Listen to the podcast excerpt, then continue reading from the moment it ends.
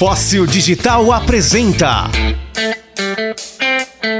Brandish, um papo inteligente sobre marketing, marketing digital e marcas em geral. Brandish, o seu podcast. Olá, audiência do Brandish, começando o seu programa semanal sobre marcas, marketing e entretenimento e tantas outras coisas que a gente fala por aqui. Quem vos fala é Bruno Bonamigo, da costa oeste do Canadá, na cidade de Vancouver. E aqui é Diego de Matia, falando do sul de Santa Catarina, no Brasil mesmo, num lugar bem tranquilo, que é Criciúma. Nunca tem nada acontecendo aqui na cidade. É Na região da Mina do Mato. Girls of the Woods, que a gente chama aqui. e é isso. E aí, essa voz de gripe aí, Bona? Como é que estão as coisas? Tamo aí, cara, recuperando, né? Aquela gripezinha básica e tal. Faz parte do inverno. E o Crocs, ainda estressado? Cara, então, tem um update sobre meu Crocs, cara. Ele salvou minha vida hoje, cara. Deixa eu só falar pra audiência. É, o Bona contou uma história no Brent da semana passada. Então você pode voltar um ali, você vai escutar a história do Brent, que ele vai fazer um update aí. É uma experiência do consumidor que eu tive, né, com a Crocs. Então, você que tá curioso, vai lá no outro episódio e ouve. Mas eu queria dizer que hoje ele salvou a minha vida, cara. Que eu dei uma topada tão grande hoje na parede que se eu tivesse usando Havaianas tinha arrebentado meu dedinho. Mas o Crocs me salvou, cara. Isso aí é essa mania de andar pisando igual um elefante, entendeu? Os, os, os vizinhos de baixo devem adorar, né? Exatamente. Mas aí o problema deles é que não pegaram um apartamento mais alto, né? Reclamou tanto aí do Crocs na última edição e tá aí, ó. Agradecendo a Crocs em rede nacional de podcast. Mas aí tá, só agradecendo o produto, não a experiência do consumidor, diferente. Ah, tá. Mas já que nós estamos falando em sapato e, e coisas para os pés, cara, é a Nike. Que história foi essa do estresse que teve com a vice-presidente aí? Cara, então vamos começar esse programa com essa, essa pauta bombástica, né, cara? Na verdade foi no comecinho do mês e a vice-presidente e gerente geral da Nike foi demitida, cara, recentemente por uma, uma situação inusitada aí, cara, uma controvérsia aí que custou o emprego dela, né? Então, contando um pouquinho rapidamente sobre essa história, cara, a executiva Anne Herbert, ela tinha recém sido promovida, aliás, a, VP, né? E acabou que ela tava, ela foi demitida por muitas reclamações que estavam recebendo aí da, de pessoas que comercializam também a, a marca Nike na, na América do Norte, porque o filho dela, conhecido como West Coast Joe, o nome do cara é Joe Herbert. Ele tem um negócio desse, desse nome, né? West Coast Joe. Ele apareceu na, na Bloomberg, né? Que é uma grande revista aí na, nos Estados Unidos e, e os caras fizeram uma matéria com ele é, mostrando como ele estava ganhando dinheiro revendendo tênis no mercado é, secundário e tal e uma grana federal. Só que cara ele primeiro ele é filho da, da VP da Nike ex-VP agora né? E é uma história curiosa cara porque o jornalista começou a investigar isso daí para entender como é que ele estava ganhando tanto dinheiro né e aí tudo começou com uma com o telefone que o Joe ligou para esse jornalista, né? O cara O Joe queria aparecer na real, né? Era isso, né? ele queria, ele queria contar a história de sucesso entre aspas dele, né? E o que aconteceu A- aqui no na América do Norte, quando você liga para alguém, é, aparece o nome da pessoa antes dela ligar, direto assim, tipo, mesmo que você não tenha o número da pessoa. E aí o cara recebeu essa ligação e tava no nome da Anne Herbert, não do Joe. Tipo, ele ligou num número, mas na verdade era da mãe dele né? Esse foi, esse foi o primeiro relato, assim. E aí depois disso, o Joe, ele, para mostrar o sucesso da empresa dele, ele compartilhou um extrato bancário do cartão de crédito do- dele, supostamente era dele, Sim. e também tava no nome da mãe, cara. É, o, o jornalista foi atrás e descobriu que era, que era da mãe dele, esse cartão de crédito. filhinho da mamãe. Começa tudo errado a história, né, cara? Começa tudo errado. E qual que é a questão relacionada a isso, a esse negócio, né? Ele tava usando esse dinheiro, né, do- da mãe dele, do cartão de crédito, para revender alguns pares muito raros da Nike, né? Porque a Nike tem essa estratégia de lançar alguns tênis, umas quantidades limitadas, para que revendedores saiam no tapa para conseguir ter esses tênis e conseguir vender uma margem muito alta. E acabou que o filho dela sempre tinha esses tênis à, à, à mão, né? Ele era um dos maiores revendedores desses tênis exclusivos da Nike.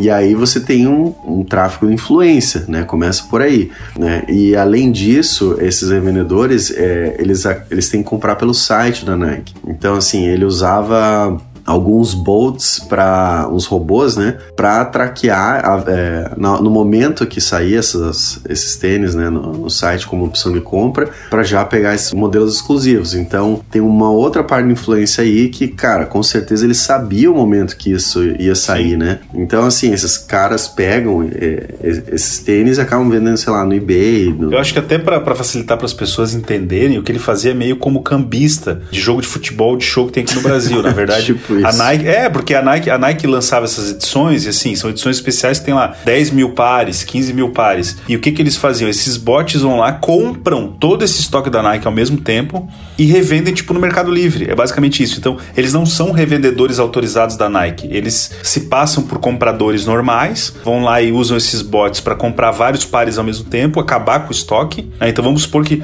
lança um Nike do Jordan, lá, edição especial do Jordan 50 anos.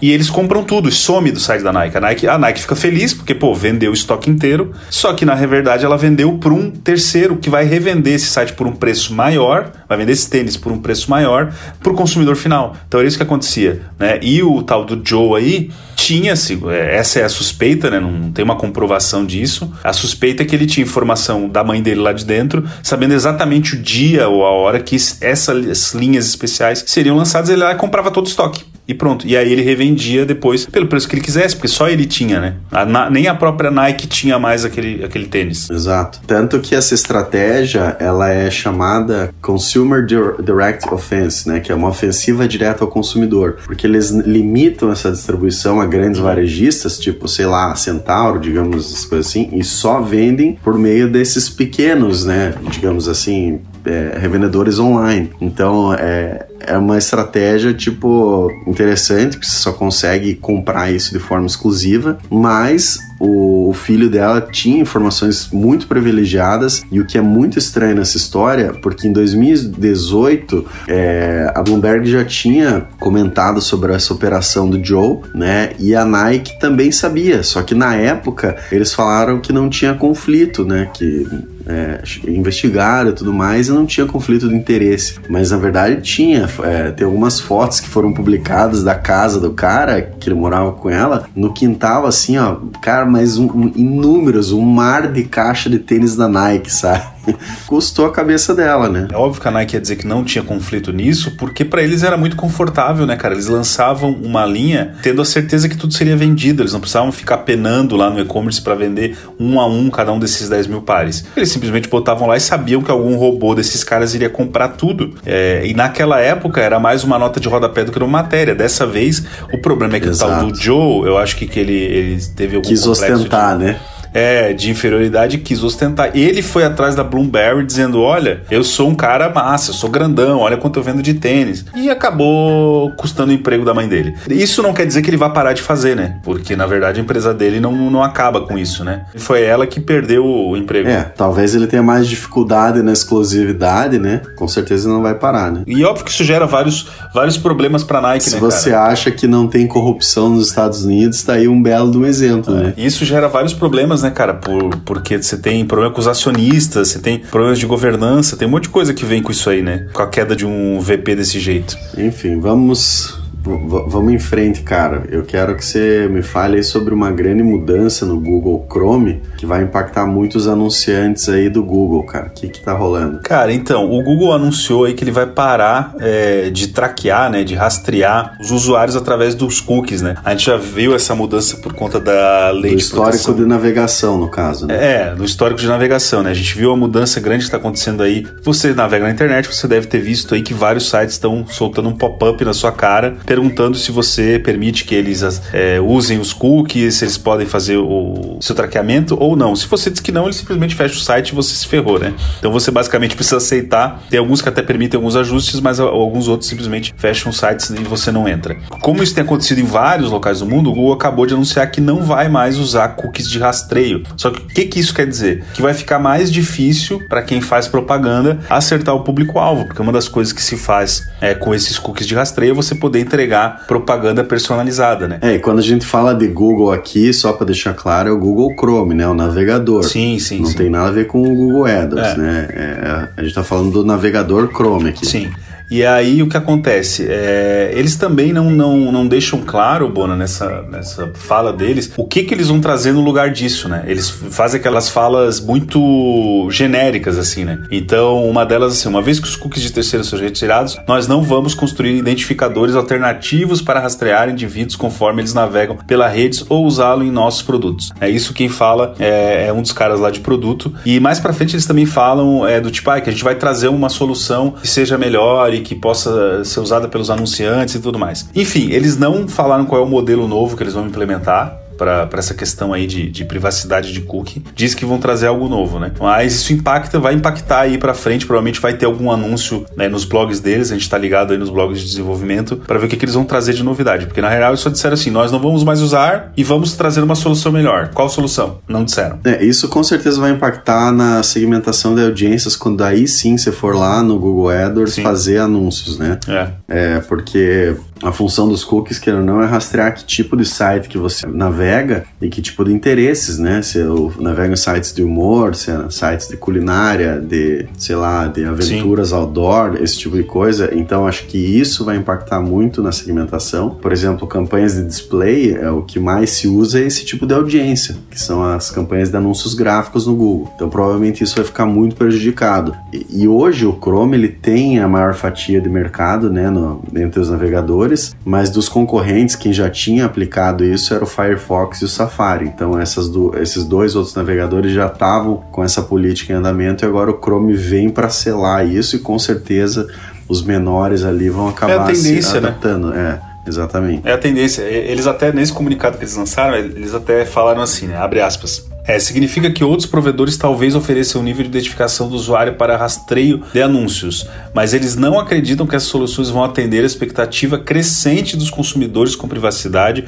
ou vão sobreviver às restrições regulatórias crescentes. Ou seja, é, a gente está proibindo, pode ser que outras formas surjam em outros provedores, em outros navegadores, mas com o tempo isso também vai cair porque as normas de regulamentação dos países estão cada vez mais restritivas. Né? A Europa está assim, Estados Unidos, o próprio Brasil com a LGPD aí teve uma mudança bem grande é, de privacidade. O Facebook tá mudando. É, tem se falado muito sobre isso, né, cara? O WhatsApp, que a gente já falou aqui também, é, tá para vir com a política final deles agora em maio, né, de privacidade. Então você vai ser obrigado a aceitar isso ou não, né, agora em maio. Já mudando de assunto, né, já deixando a história do Chrome para trás, a gente tem algumas novidades sobre o WhatsApp também, né, Diego de Matia? Tem, cara, tem. O WhatsApp aí tá implementando implementando algumas coisas é, já no seu, no seu produto final, né, saindo do beta, alguns ainda no ambiente de teste, mas o que eles estão liberando aos poucos aí é a chamada é, no WhatsApp app web, né, para quem usa, agora vai poder fazer chamada de vídeo e voz. Para mim ainda não tá liberado, eu não vi, mas você vai poder fazer o que é um grande salto, cara, principalmente pela questão da pandemia, a gente viu aí o crescimento do Zoom, né? O cara do Zoom ele virou bilionário com a, com a pandemia. É, depois a Microsoft veio com o Teams lá mudando várias coisas. O próprio Meet né, que a gente estava usando inclusive para fazer essa, essa conversa agora, também implementou várias coisas para reuniões remotas e o WhatsApp estava ficando para trás, é. porque ele tinha um recurso de vídeo e áudio no aplicativo, porém, quem estava trabalhando na web, no desktop, no notebook,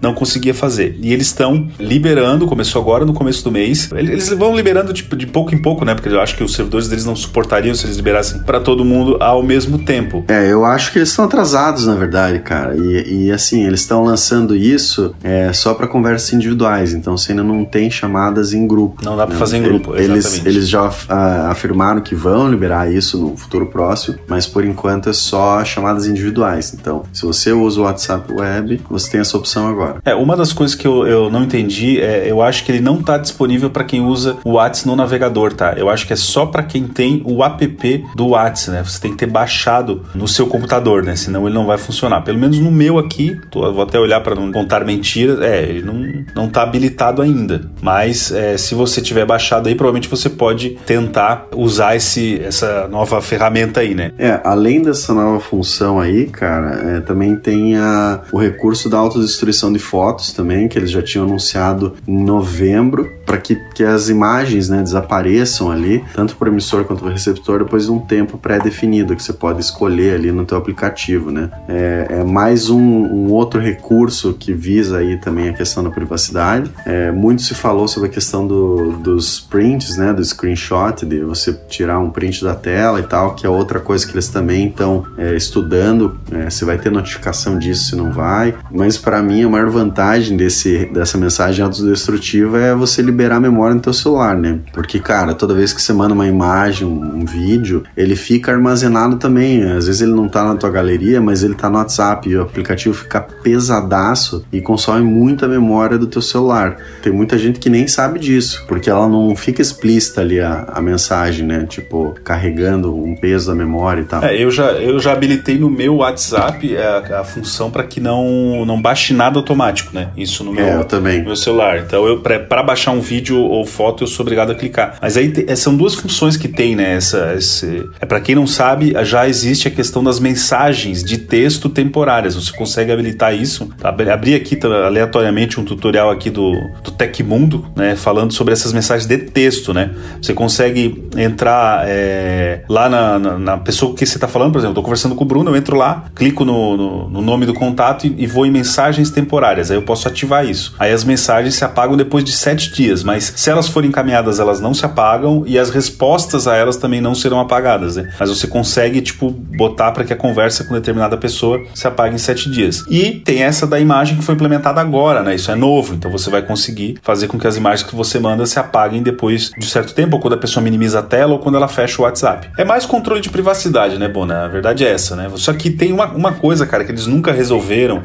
O Snapchat, nem o Instagram, na época que tinha aquelas mensagens que sumiam, tem até hoje, né? que é o print, né? A pessoa pode tirar um print se ela quiser. Então, é, dizem eles que talvez é, possam implementar alguma coisa nesse sentido. Se eu não estou enganado, o Snapchat avisava para a pessoa. O Snapchat avisava. É, que a pessoa tirou um print, né? Então, se você mandasse alguma coisa, um vídeo que você queria que sumisse ou uma foto e a pessoa tirasse um print, você recebia uma notificação, né? Pode ser que o WhatsApp tenha isso, porque é, me parece que não faz muito sentido, né? A foto apaga, beleza, mas se o cara tirar um print, a foto tá lá, né? Exatamente. Vamos em frente então, meu caro. Vamos lá. Vamos trazer aqui um update sobre a Beyond Meat, né? A gente falou sobre essa marca aí de, de produtos à base de plantas nos dois últimos programas, né? Muito por conta da parceria que eles firmaram agora com o McDonald's. E essa parceria balançou de fato o mercado, cara. Então, Diego, após esse anúncio aí da parceria do McDonald's com a Beyond Meat, aí outros concorrentes ficaram com inveja, né, cara? A, a Ian Marcas acabou de incluir as, a, as redes deles também, que são nada mais, nada menos que KFC, Taco Bell e Pizza Hut, que também vão fazer um acordo semelhante ao do McDonald's para que a Beyond seja o, o, fornecedor principal das marcas, né? Então eles também estão visando aí produtos para o público vegetariano e vegano. Além disso, cara, a Beyond Meat ainda lançou no mês passado uma joint venture com a PepsiCo. Para quem não sabe, é uma joint venture chamada Planet Partnership, Planeta Parceria, e para quem não sabe, a PepsiCo é a marca não só da Pepsi, mas da Lay's, da Gatorade, do Doritos, da Ruffles, Cheetos, entre tantas outras marcas. E essa parceria é para eles produzirem lanches, né, snacks e bebidas é, à base de plantas. Então a Beyond Meat deu um tiraço certeiro, né, com essa parceria McDonald's, porque abriu as portas para grandes outras marcas. Né? Eu acho legal esse movimento deles aí, né? A gente tem um mercado crescente de vegetarianos veganos aí, veganos e vegetarianos, né? Só que eu tava, a gente tava conversando antes de começar aqui, né? Saiu uma matéria. Na verdade, essa matéria começou a circular lá em 2018 e agora em 2021 teve um update aí que são as carnes de laboratório, né, cara? São as carnes que você não precisa de um rebanho para ser feito. Você tem uma matriz que você tira células do boi através de uma seringa, então você nem tem aquele, os maus tratos nem nada, é basicamente uma retirada de sangue, como se fosse doar sangue, por exemplo. E a partir dali eles criam todo tipo de carne, cara, do jeito que a carne é, com o mesmo aspecto, com gordura, com tudo, quase que uma clonagem. E agora em 2021 teve um update, diz que isso está muito forte, eles já estão conseguindo é, produzir isso em escala industrial. Então me parece que num futuro muito próximo, talvez essas carnes é, feitas de, de vegetais, elas caiam um pouco no desuso, porque eu também tenho a impressão que muita gente que é vegano e vegetariano e aí quem tiver ouvido quiser me corrigir pode mandar uma mensagem pra gente, toma essa atitude não só pela questão de saúde, mas pela questão dos maus tratos aos animais, né? Porque entende que parar de comer carne, é, você tá é, deixando de matar animais e, e, toda aquela parte da indústria ali que é ruim, né? Do sofrimento do, dos frangos, dos, dos bois, das vacas e tudo mais. Então eles param por conta disso. A partir do momento que você não tem isso, né? Eu tenho uma carne que ela é feita em laboratório, com o mesmo gosto, com as mesmas proteínas, textura, é uma carne, né? É uma carne. É, talvez essa parte vegetariana, vegana da indústria também perca um pouco de espaço, cara. Porque se, eu acho que se um vegetariano que era comia carne, gosta de carne, passa a procurar um hambúrguer vegano, descobre que tem um hambúrguer que ele pode comer que não teve maus tratos de animal, ele passe a comer aquele aquele hambúrguer. Né? É, eu não sei, cara. Eu, eu conheço bastante é, do mercado vegano aqui, posso falar pela América do Norte, porque eu já trabalhei em duas empresas é, desse segmento aqui. Inclusive a própria Danone, a maioria dos produtos deles está indo agora para para esse lado vegano e vegetariano, eu concordo que tem esse ponto da, da questão da crueldade animal, mas eu acho que esse é o primeiro ponto quando o cara começa, né? É, no veganismo, no vegetarianismo, mas os relatos que eu ouço dessas pessoas depois, é que a partir do momento que ela começa a experienciar é, esse consumo sem carne e tudo mais, que ele já consegue adaptar a rotina dele sem a, o consumo de carne, é, eles relatam benefícios na saúde. Né? Muitos deles se sentem melhor, né? gostam mais do estilo de vida como um todo, então deixa de ser só a questão da crueldade, mas também a questão da saúde. Então eu não sei se vai ter essa grande perda de mercado por conta disso, porque não só pelo fato da crueldade, o cara, tipo, já, já não, não come mais carne de fato e acostumou a rotina dele. Então, não sei, é uma coisa que a gente vai ter que esperar para ver mesmo. Tem até um dado aqui, Bona, pra, é, pra gente. É um dado de uma matéria é, de 2018 aí, né? Eles falavam que até 2050 vai ter um aumento na demanda por carne de 70% e que a maior contribuição que uma carne de laboratório ou vegana pode ter era a redução do dióxido de carbono, né? É, isso eu ia falar também. Eu ia falar desse benefício é 30 vezes mais potente, cara. O metano que o gado solta é 30 vezes mais potente que o dióxido de carbono, que é, por exemplo, o gás que o carro, né, na rua solta quando tá funcionando. E não só isso, né? O consumo de água que se tem na produção, né, de carne é gigantesco, né? Então você também já cria uma grande economia de água nessa nova produção, que pode ser muito benéfica aí no futuro próximo, né, cara? Olha só que legal isso aqui, cara. O primeiro hambúrguer de carne de laboratório foi criado em 2013 pela Mosa Meat, é, e ela foi patrocinada pelo Sergey Brin, que é o, é, cofundador do Google. Ele custou 250 mil euros, o primeiro hambúrguer. Hoje, cara, é isso em 2018, né? Naquele, naquele ano, em 2018, o valor tinha caído para 9 euros. Pô. Sim, tá, é, é escala industrial, né? Sim. É aquela velha história, né? A primeira Gillette custou um milhão para ser feita, a segunda custou dois centavos. Sim. É, então é, é, a escala, né? Mas é bacana essa discussão aí, cara. É, é um assunto interessante, né, cara? Eu acho legal. É ver essa evolução e, e, que realmente as pessoas estão se preocupando não só com o ambiente, mas com os animais, com saúde, etc. E é uma discussão muito interessante. E até ver como é que as marcas vão posicionar esses produtos, né? É, como é que o McDonald's aqui vai posicionar, o Burger King, né? Que a gente falou com, com a Flávia aqui no começo da temporada também, comentando sobre isso. É, o McPlant eu fui investigar, inclusive ele já, já, tá, já existe, ele está sendo testado na Suíça e na Dinamarca nesse momento. Massa, massa. Aqui no Brasil não tem ainda, eu acho que é só o McChicken mesmo. Não, é só, é só esses dois países por enquanto. Vamos falar da, da Manu Vamos para a última notícia desse programa então, né, meu caro? Uma mudança interessante no mercado brasileiro aí. A Manu Gavassi, influenciadora, foi contratada como head de conteúdo da Tanqueray Brasil, a marca de gin. Né? Eu acho que isso é tudo mentira, cara. Por quê? Ah, porque eu não sei, cara. Tipo, a Anitta, por exemplo, ela é, é Skull Beats, ela é a head de criação da Skull Beats lá. Eu acho que isso tudo é marketing, cara. Eu acho que a Anitta nem pisa lá, velho. Tu acha que a Anitta vai parar pra sentar e ficar criando bebida alcoólica? Ela só vai lá e acha que é, e diz se é legal ou não é. Cara, entendeu? mas aí tem uma coisa, você tá comparando a Anitta, que é uma cantora, que faz show, etc., com a Manu Gavassi, que é uma influenciadora, né? Tipo. Cantora também, nunca ouvi nada dela, mas é cantora. É, é atriz, né? Ah, não sei, cara. Mas é que o, o, que eles falam é que desde 2019, né, eles têm essa parceria com a Manu Gavassi, então ela era influenciadora da marca e acabou que ela sempre participava muito dos briefings, trazia muitas ideias, então eles acharam interessante evoluir nessa parceria e, e contratar ela na, na parte de conteúdo, porque muitas dessas ideias que ela trouxe, segundo a marca, foram uma das melhores que eles tiveram né, na época e que isso aumentou muito o engajamento, né, os, impulsionou muito as campanhas deles, então eles é, acreditam que ela vem para somar aí como, como uma rede de conteúdo. Essa é, é a justificativa, né? É, eles vão fazer o primeiro lançamento, vai ser uma, uma mistura de gin e tônica, que é a mistura mais clássica, né? Eles vão lançar a Tanqueray Tonic, que é basicamente o,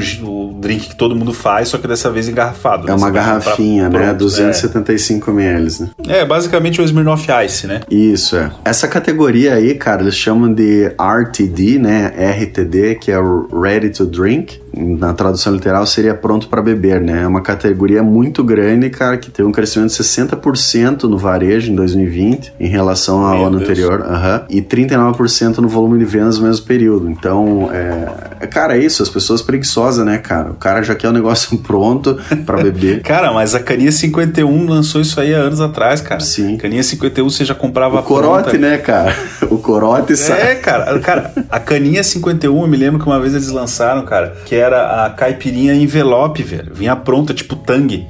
Você só misturava água e gelo. Meu Deus. É, eu lembro, eu lembro é, disso, cara. cara. É verdade. A Tangueray tá chegando atrasada aí nesse mercado. Canis 51 já dominava. Eu acho que faz sentido, porque é um mercado que tá em crescimento, né? É, um dos produtos aqui da Lanone que, que a gente tem, ele também é uma proteína que já é pronto. Você não precisa misturar o shake nem nada. Já tá pronto. É só beber, né? Então, e é um dos produtos que mais vende, sem dúvida, aqui. E, e mais rentáveis também. Então, é, de fato, é uma categoria que tá avisando os preguiçosos, cara. Bona, Bona, o supermercado do Brasil já vende laranja descascada, meu querido. E aqui então, cara, o norte-americano é muito preguiçoso. Cara, aqui vende alho descascado. não, aqui alho triturado vende há muito tempo, né? não, não é triturado, não é triturado, é o alho descascado, só assim. Mas é um saco, né, cara? É um saco descascar. Quem não sabe disso?